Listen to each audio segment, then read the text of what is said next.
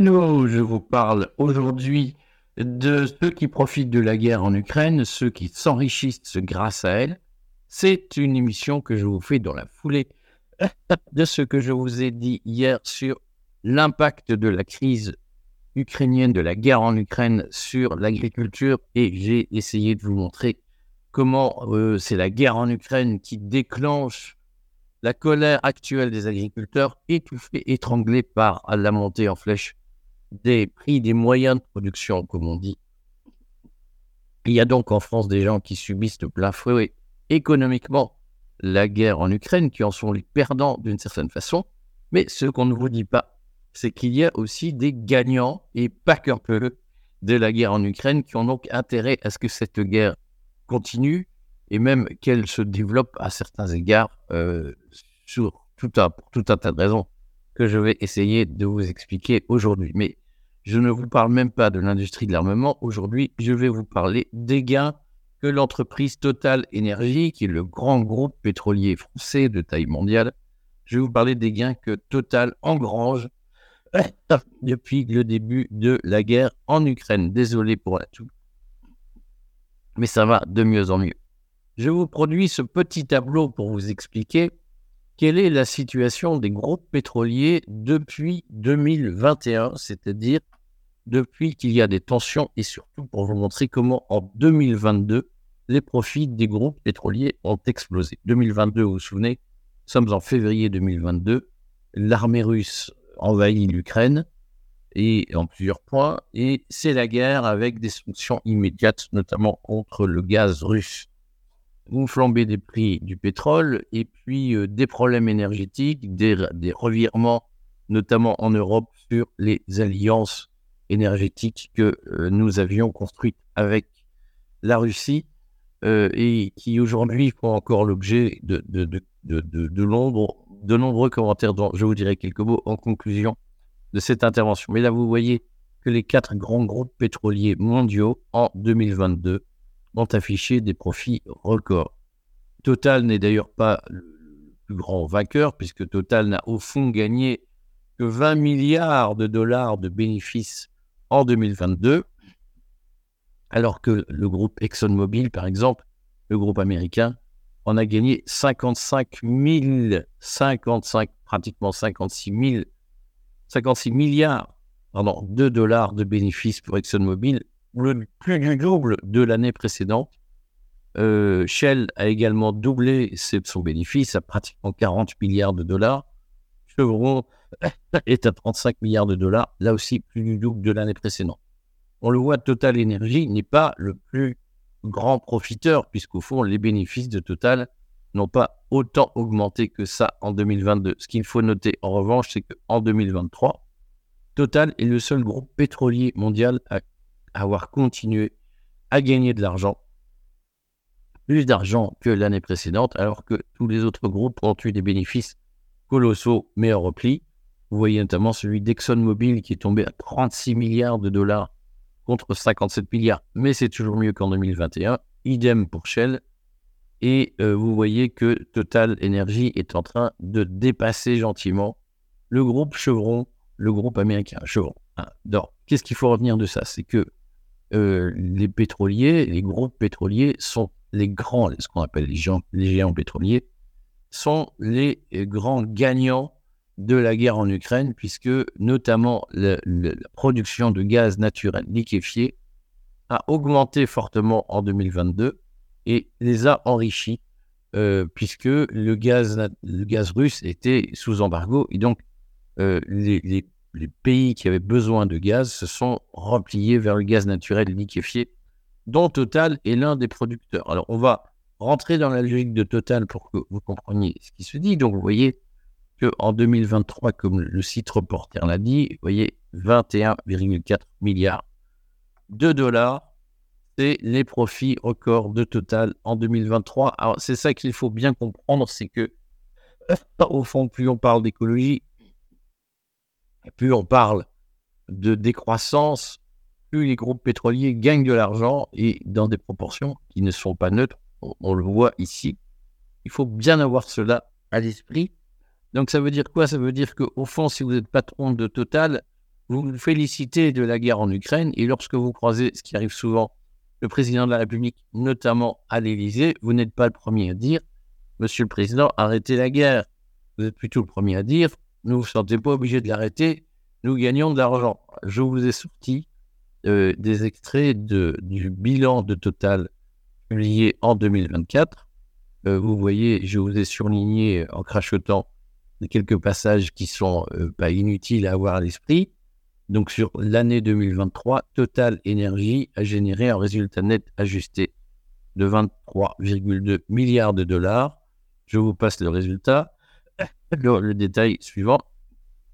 Je vais directement tout en bas. Sur l'année 2023, la production d'hydrocarbures hors Novatec, qui est une des entités de Total, est en hausse de 2%, tirée par la croissance de la production de gaz naturel liquéfié, GNL, 9%. Et donc, ce qu'il faut comprendre, c'est que la fin du gaz russe en Europe est une opportunité pour les groupes pétroliers mondiaux qui produisaient du gaz naturel liquéfié euh, et qui, se, ont tout à coup trouvé un débouché rentable. C'est-à-dire que par rapport à la concurrence naturelle du gaz liquide, naturellement, si oui, euh, par rapport à la concurrence naturelle du gaz, du gaz gazeux, si j'ose dire, le gaz naturel liquéfié est un produit plus cher et qui a trouvé tout à coup son marché grâce à la flambée de, des prix du gaz naturel lié au, mauvais, ou à l'embargo euh, sur le gaz russe. Et que donc, on a créé un nouveau marché artificiellement avec cette guerre et les pétroliers qui avaient investi dans la technologie du gaz naturel liquéfié se sont trouvés assez naturellement avantagés par cette guerre et aujourd'hui dégagent, vous l'avez vu, de très importants profits. Et donc, je, vous ai sorti cette présentation de l'activité totale en matière de gaz naturel liquéfié parce que elle me paraît assez représentative de euh, cette stratégie qui est menée depuis plusieurs années par les pétroliers pour progressivement se, reconvertir ou élargir leurs activités pour ne pas être prisonniers du seul pétrole. Et euh, donc, dans, dans ces, documents officiels sur son site, le, groupe Total écrit euh, pionnière dans le gaz naturel liquéfié que nous produisons depuis plus de 40 ans. Notre compagnie en est aujourd'hui le numéro 2 mondial. Je ne sais pas si vous saviez que Total est le numéro 2 mondial du gaz naturel liquéfié. Et donc, lorsque euh, le, gaz naturel russe n'arrive plus par Nord Stream, eh bien, il se trouve que Total a la faculté de transporter par bateau du gaz naturel liquéfié qui n'est pas relié au consommateur par un gazoduc. C'est ça qu'il faut comprendre, c'est que la stratégie du gazoduc permettait d'alimenter les consommateurs finaux, notamment les Allemands, depuis les, champs de gaz, euh, les puits de gaz, les réserves de gaz euh, en Russie. Hein. le tuyau permet de faire circuler le gaz naturellement. Si vous n'avez pas de tuyau construit, construire un tuyau, un gazoduc, c'est très cher, eh bien, vous achetez du gaz naturel liquéfié. C'est sur ce marché que Total s'est lancé depuis plusieurs années. Et donc, pour continuer à développer notre portefeuille afin d'atteindre notre objectif de vente de 50 millions de tonnes d'ici 2025, nous avons investi dans trois projets majeurs sanctionnés en 2019. Arctic LNG 2 en Russie, c'est mal parti mais Mozambique LNG et NLNG Train 7 au Nigeria. Et donc, vous voyez que depuis 40 ans, les groupes pétroliers, en tout cas le groupe pétrolier français Total, investit dans le gaz naturel et qu'il y a des stratégies qui sont développées avec des investissements depuis plusieurs années sur des sites pour pouvoir augmenter les capacités de production et fournir les clients. Donc avec euh, des unités de regazéification etc. Et donc, il y a bien, non pas une stratégie euh, circonstancielle, si vous voulez, qui serait développée en matière de gaz, il y a une stratégie à long terme chez les producteurs de pétrole, une stratégie de, diversification qui les rend grands vainqueurs de la guerre en Ukraine. Et parmi ces grands pétroliers mondiaux, il y a un groupe français euh, et, c'est ça qu'il faut comprendre, si vous voulez, c'est que si la France dépense 3 ou 4 milliards d'aides militaires au bénéfice de l'Ukraine, elle engrange d'un autre côté 25 milliards de bénéfices grâce au groupe Total. Et donc, ces bénéfices vont être soumis à impôt et vont rapporter de l'argent. Je vous rappelle que l'impôt moyen sur les bénéfices, notamment sur les, les dividendes, est de 30%. Et donc, ça signifie que potentiellement, si la France met 3 milliards dans la guerre en Ukraine, elle en récupère 8 au titre des impôts qu'elle prélève sur les bénéfices de Total. Alors, bien entendu, ce n'est pas aussi mécanique, mais vous comprenez l'état d'esprit, si vous voulez, c'est que si vous mettez bout à bout l'impôt sur les sociétés payé par Total, puis l'impôt que les actionnaires vont payer sur les coupons qu'ils vont détacher de, de leurs produits, euh, eh bien, il y a une richesse française qui se crée grâce à la guerre en Ukraine. Et d'une certaine façon, euh, la guerre en Ukraine est rentable pour nous. C'est-à-dire que euh, nous gagnons plus d'argent que nous n'en dépensons.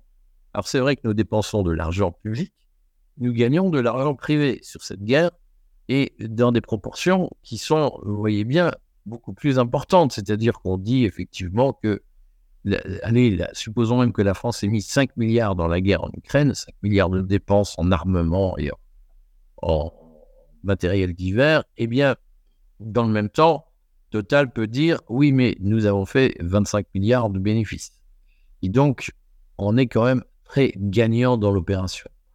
Alors, certes, il y a les perdants, comme toujours, les, les petits, les petits paysans notamment, qui sont ceux qui ont été frappés par l'embargo russe sur le port français, etc. tous ceux qui ont souffert de l'augmentation du prix des intrants, j'en ai parlé hier, regardez cette vidéo, dû à l'augmentation du, prix du gaz. Mais vous voyez bien que les marchands de gaz, eux, sont des vainqueurs du système et au, fond peuvent euh, pousser les grands de ce monde à continuer la guerre car ils s'enrichissent. Hein, et je le redis, pas dans de petites proportions.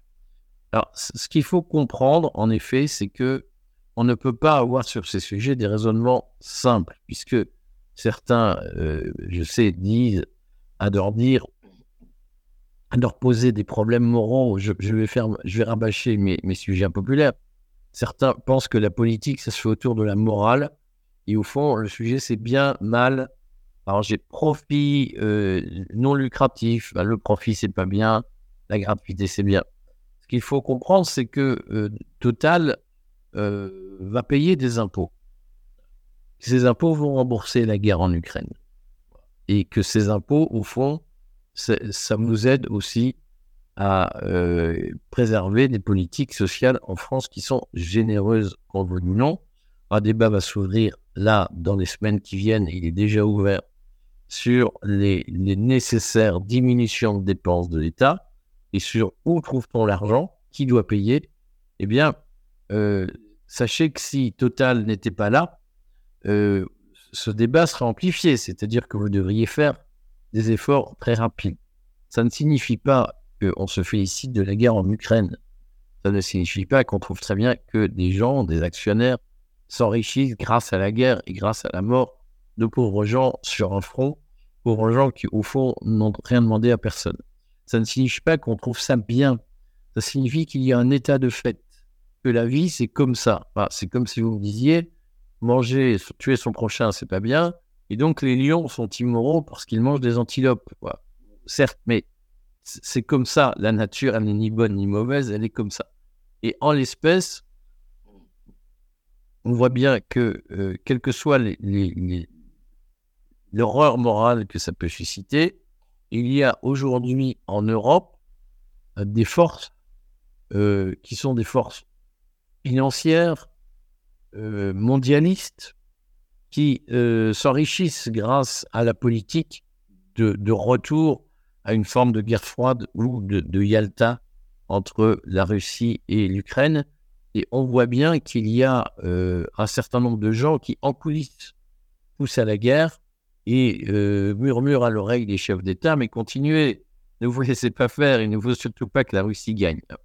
Sachant que ces mêmes gens ont aussi des investissements en Russie, alors ils doivent passer des dépréciations, mais lorsqu'il y, aura la paix, euh, ils retrouveront leurs petits. ce que je voudrais juste dire dans cette affaire, c'est que euh, d'abord, euh, nous sommes très frustrés parce que les débats moraux sur la Russie, l'Ukraine euh, et, les empoignades qu'on voit sur les chaînes de, télé, notamment les télépoubelles de Bolloré ou sur LCI ou des intervenants font de la morale, tout cela est très frustrant parce que ça nous prive de la possibilité d'approfondir au calme qui, qui décide de quoi chez nous et notamment en France. Il n'y a pas eu de débat au Parlement sur l'opportunité de la guerre en Ukraine.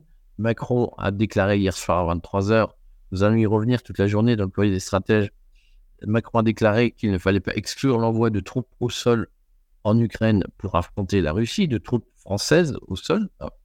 C'est-à-dire qu'il y a aujourd'hui un appel à la guerre. Tout cela n'est pas discuté au Parlement, tout cela ne fait l'objet d'aucun débat.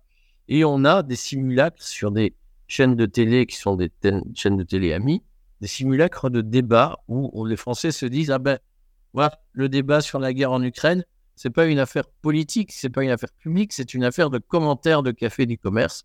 Puis bon on s'empoigne alors tout va bien. Euh, pendant pendant qu'il y a ces murs de fumée sur pour ou contre bien ou mal on ne sait pas comment sont prises des décisions. On ne sait pas quel est le rôle de Patrick Pouyanné le patron de Total dans l'appel à la guerre. On ne sait pas quel est le rôle des marchands d'armes dans l'appel à la guerre. Je ne vais pas la ramener encore une fois, mais quand vous voyez que le Figaro appartient à la famille Dassault, que la famille Dassault va vendre des avions euh, en, Ukraine, tout ça évidemment montre qu'il y a des conflits d'intérêts. On aimerait que ces conflits d'intérêts soient approfondis et éclaircis. Et aujourd'hui, nous en sommes un peu frustrés. À très vite.